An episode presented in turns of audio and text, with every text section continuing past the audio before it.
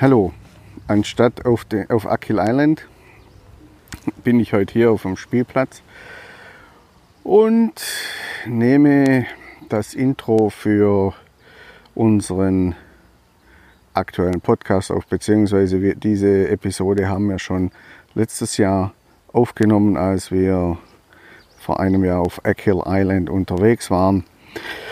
Und zwar geht es in dieser Episode um ein Seaweed Bath beziehungsweise um ein Seetangbad.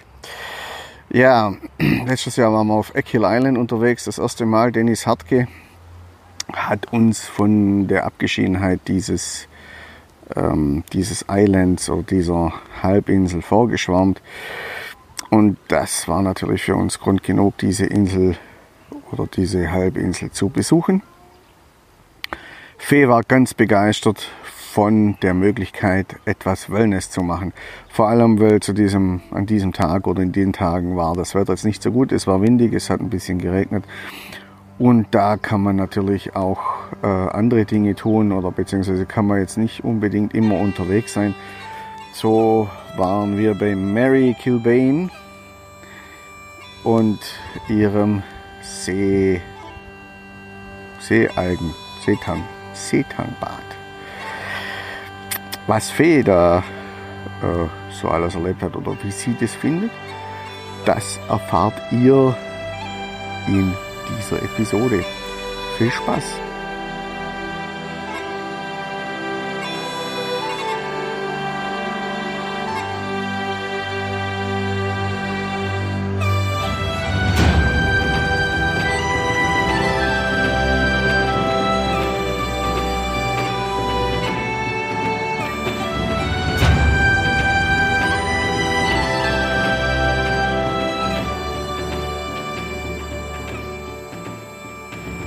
Wir sind Fee und Chris.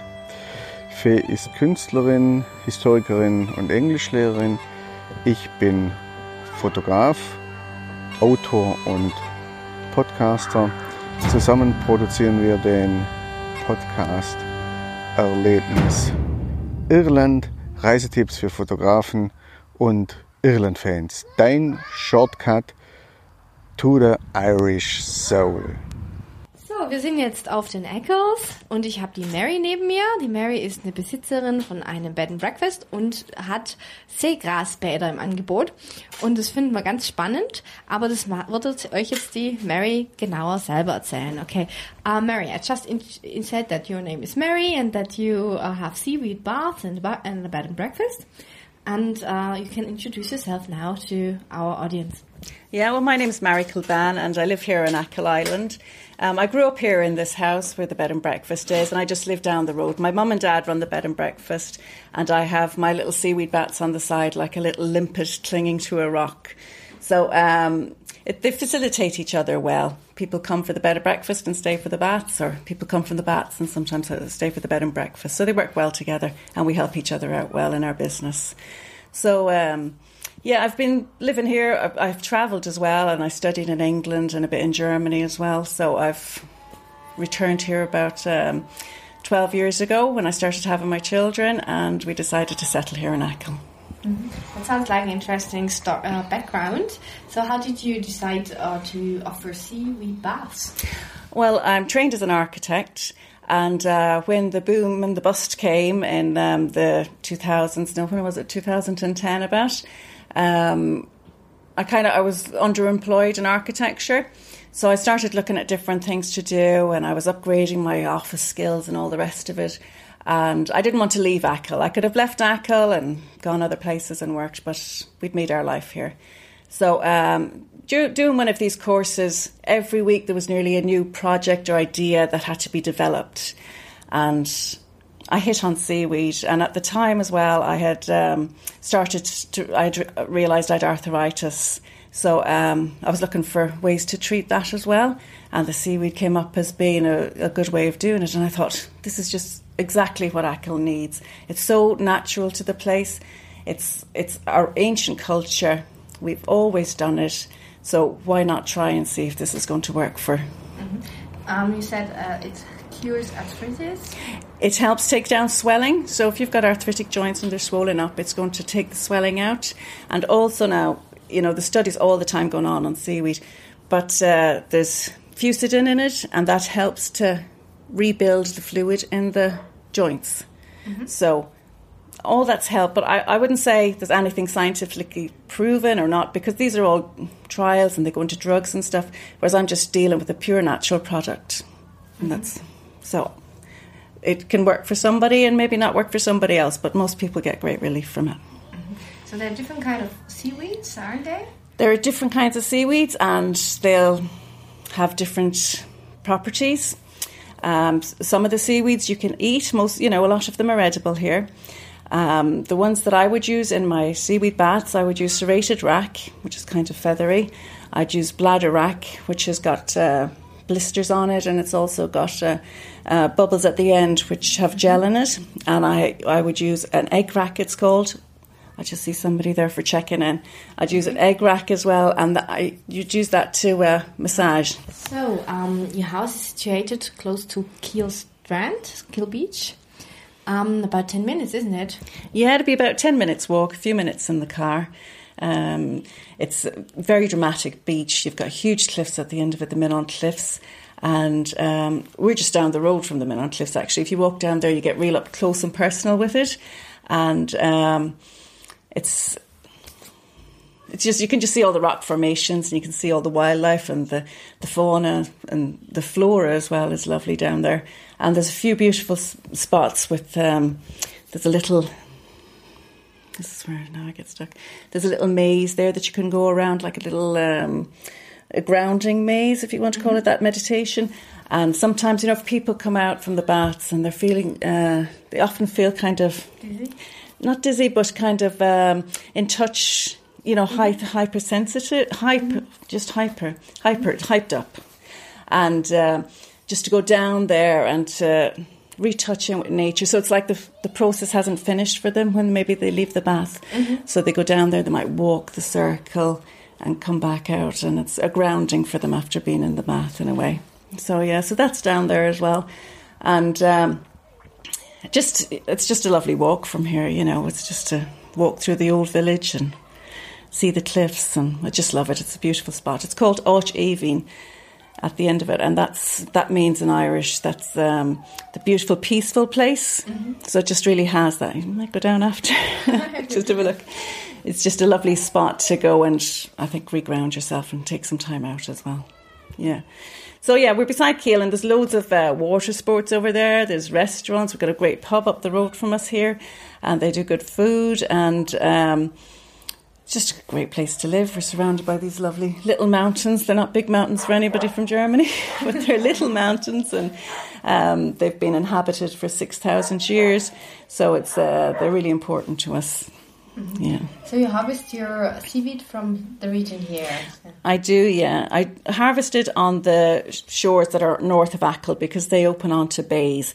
If you go on the south of Achill, it's all onto the Atlantic and the shores are all dramatic and cliffs. But on the north, it's bays, and that means the seaweed grows and there's long shores, so you can get seaweed most times of the day, apart from you know high tide, and um, it's just plentiful up there. So it's it's just very easy got up that side compared to clambering over rocks and boulders And less dangerous, probably. dangerous and a long carry sometimes with loads of seaweed. so you can avoid that as well on the north side. Yeah. So how how is this bath going? So you um, put the seaweed in the bathtub. Yeah, do you know, I have one prepared for you and I can w- talk you through what the different seaweeds, what you can do with the different ones. And um, we can go out and have a look at it. Yeah, great. Also wir gehen jetzt mal Richtung in die Richtung. Just take uh, Christoph's camera so that Oh, yeah. yeah the other things are not that important. Yeah. Yeah.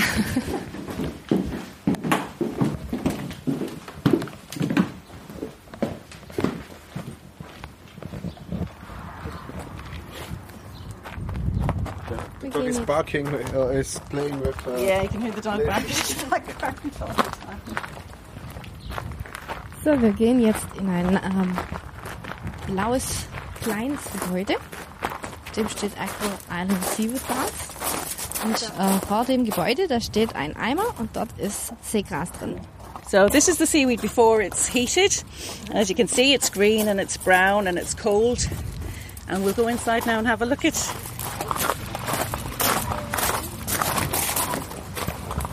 So, wir haben zwei Badewannen da drin, two bathtubs. Okay. So I start off and um, if the seaweed starts soaking in a small bit of hot water, and what that does, it starts bringing the oils out of the seaweed. So you can see that kind of green colour in the water. That is going to. the green colour in the water, that's the iodine coming out. But within the seaweed, you've got iron, iodine, phosphorus, potassium, manganese, magnesium, loads of different minerals, and they're all coming out of the seaweed there as well. So usually I'd um, kind of just start pouring the bath now for you, but it, it'll interfere with the noise, so we'll just go. And um, if you were going to have in a bath, the first thing I do is I'd say any aches and pains that you have, whether it's muscle, nerve ending, um, God, I can't think. Even your skin, dry skin, anything like that. I'd get the stipe end of the seaweed, which is like the stem, but it just holds the seaweed onto the rock. So I'd get that and I tie it into a little knot and I'd rub the muscle or the joint, whatever it is, and that's going to help the toxins start to release from that area. So that makes it easier for them to move into the water. And then if you look towards the end of your seaweed, you see these little blisters and they've got dots on them. Oh, yeah. Yeah, that's the reproductive part of the seaweed, okay? And in it, you've got this lovely gel. Oh, cool. Yeah, and you rub that on. So now you're super treating the whole area. So with that super treating, you've got all the minerals going in, you've got vitamins, you've got antivirals, anti-inflammatories and antioxidants all going in. So that's all going to go into your body, but to give that areas that might need it an extra treat, go there. And then I was telling you about the egg wrack. And the egg wrack, that'd be used for a lot of things, including cosmetics. It's also used to, you know, that kind of silky taste you get off ice cream, Yeah. that silky feel. It's used to do that, but that's what it's used for, kind of giving that lovely smooth flavor, smoothness to a food. Okay, so this is the egg wrack, and it's called that because of the shape of its blisters, mm-hmm. and they're very tough. So you could really get in there and do a bit of deep massage with that if you needed to do it. Okay, so that's what I use the different seaweeds for. You can also count how old this bit of wrack is. So you'd count two for the first blister, two, and you'd count up the line. Oh, just find a line. Two. Wir suchen jetzt gerade die verschiedenen äh, kleinen Knospen. Three. Four, five, six, seven, seven years of growth. Ah, okay, so And that- every blister is one year. Every and the first one is always two years. It takes two years for the first blister to form. Okay. So um, then you get into the seaweed bath. You'd go in nice and comfortable, and um, you can top it up with heat then as you're going on. But that gel kind of coats your skin as well, so that brings up your internal body temperature. So I'd always say go in comfortable, and that, then you can really get into relaxing in it. Okay. If you go in too hot, you'll be bursting out of it in you know in 15 20 minutes so to enjoy the full hour just go in comfortable top it up as you're going along you can also use the gel to put through your hair and use it like a hair mask while you're in the bath as well and wash that out afterwards um, so yeah so you're out here and you're in, in this little bathhouse and the idea of the bathhouse is to really connect with nature. You can have the doors open on lovely days and you're looking out across the landscape and out onto the sea. And um, it's just to really give you your own private and internalize it, not have it too industrial. Uh, not industrial at all, really. but you know, just have it your own private space where you can relax and really ground yourself again, you know, with nature and that. And you can do it with a partner too, as I see. Yeah, a lot of people come too. Girls come in and they have their chit chats. Partners come in and they enjoy it, and it's an experience that they have together. Um, mothers and daughters, you know, anything. Now, you know, I wouldn't really cater for children under 16 because their metabolic system is different, and the thyroid or the iodine can affect that, and even the detox can affect that. So it wouldn't be suitable for children under 16. And then if you have like had surgery or have an ailment that a detox wouldn't be good for, you know, you'd need to consult with your doctor if there's something that you could do, if it would be good for it or bad for it.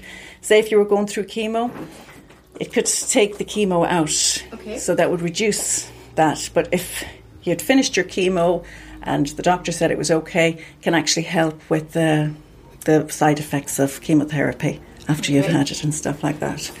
So It sounds like an interesting plant uh, treatment. it is a very it is, it is it is it's good. The actual you know that kind of gel that I was squeezing out there. Uh, scientists in Australia have looked at seaweed and they're using that to try and grow organs because it is so close to our own body makeup that it is they, they can use it. They're looking at using that to to grow secondary organs and things like that. If, if someone wants to take a bath with you, Yeah. um, how much time do you need beforehand to prepare? I take about uh, half an hour, 15 minutes, half an hour, depends. So um, basically, you have to change over from the person before. So you're doing the whole clean down of the bath, um, and then you're getting it to, ready to soak again. So I'd at least have 10 minutes of soakage for the seaweed before somebody comes in. Some places you do your own, you put in the seaweed, you put in the water and everything yourself. But I think it's just to give it an extra boost of a start. Um, what else? The seaweed after it's been used, we put it on our land to fertilise the land. Um, in days gone by, they would just take the seaweed and put it on the ridges, the potato ridges or whatever. But um, I'm kind of upcycling, I'd say. so I'm using it beforehand. So then it's ready to go onto the land then straight afterwards. So we use it that way. It's Of course, nothing's wasted.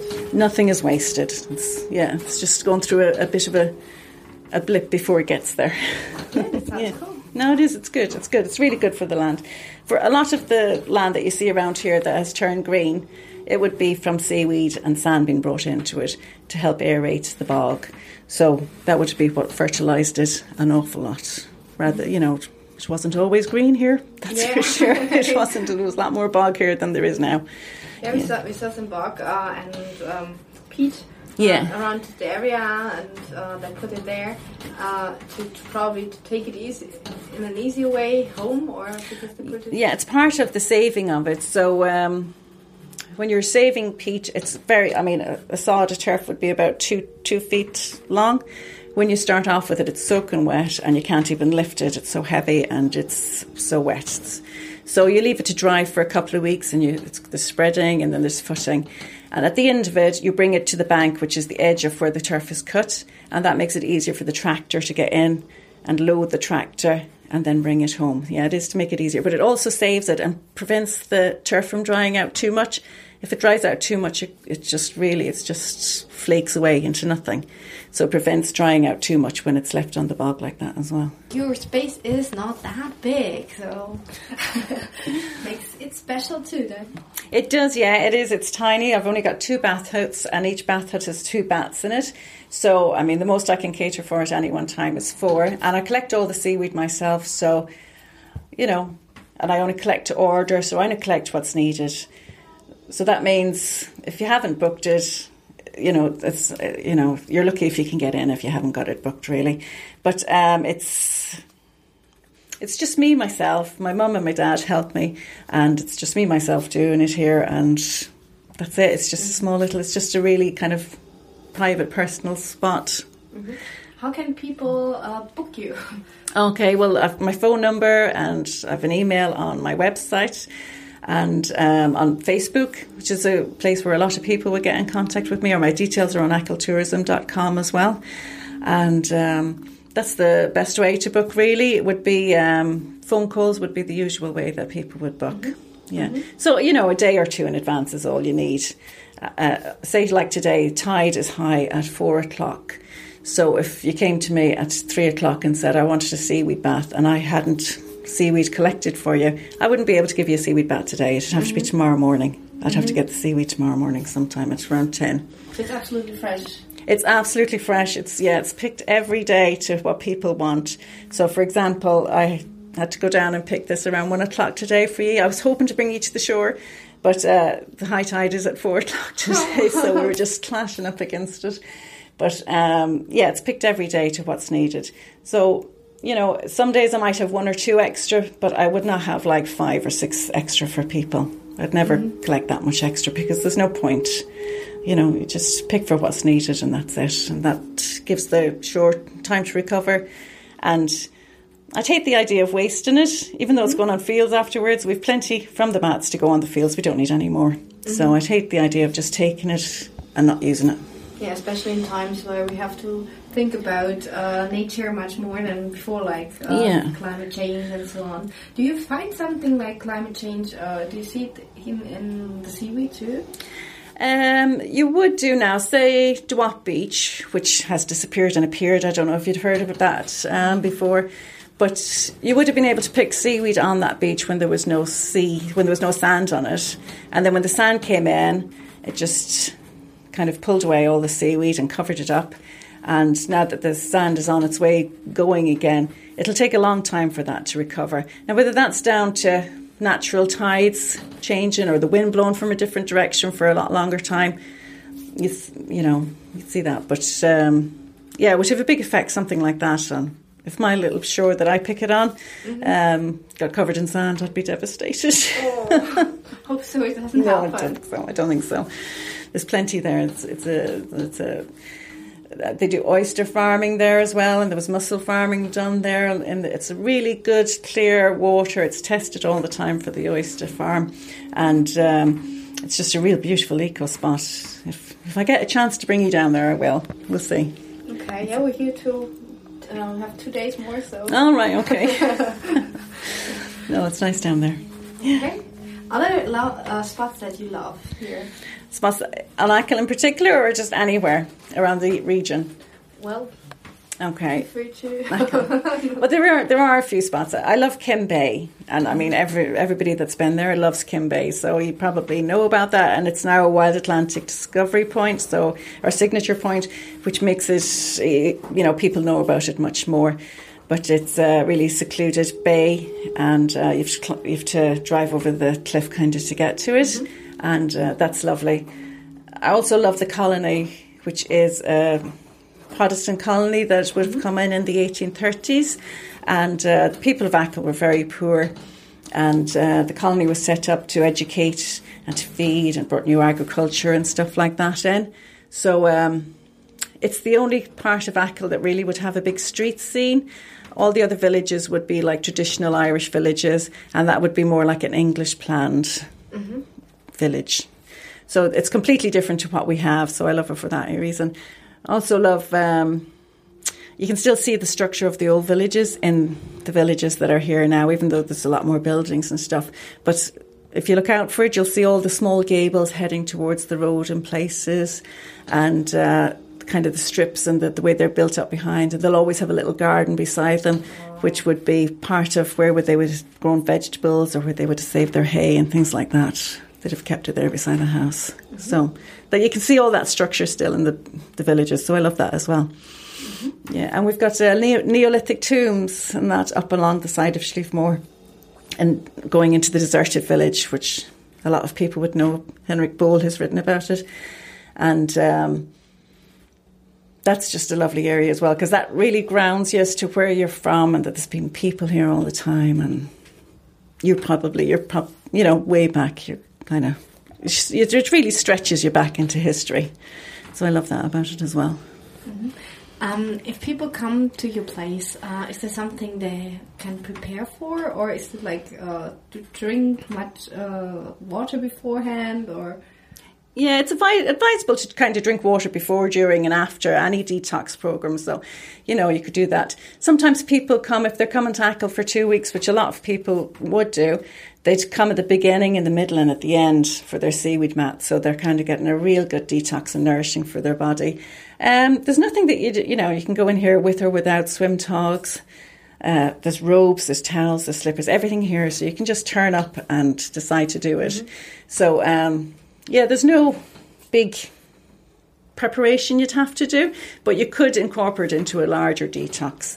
But um, traditionally, people always had a kind of September, October time coming into winter.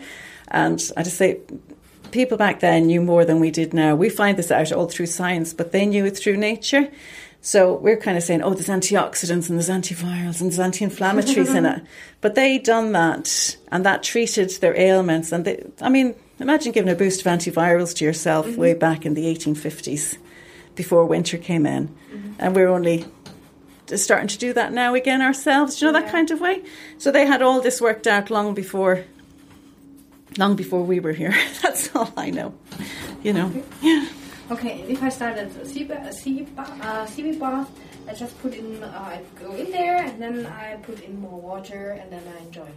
Exactly. So you sit back and relax. So the idea of it is is that while your body is being fed with all this beautiful, rich nutrients, it's kind of sometimes can be like aloe vera. You know, it's kind of like that gel. Mm-hmm. So after you've done your little bits and pieces of massage and stuff like that, you will kind of go into your little a little zen mode because it is some places might just do half an hour 40 minutes or whatever but if you kind of just sit back and relax and enjoy it once you've done your bits i say sit back and relax don't don't be busy all the time just let yourself drift off and fine Ja, jetzt steigen wir wieder ins Auto. Ich bin mit einer weichen Haut jetzt versehen.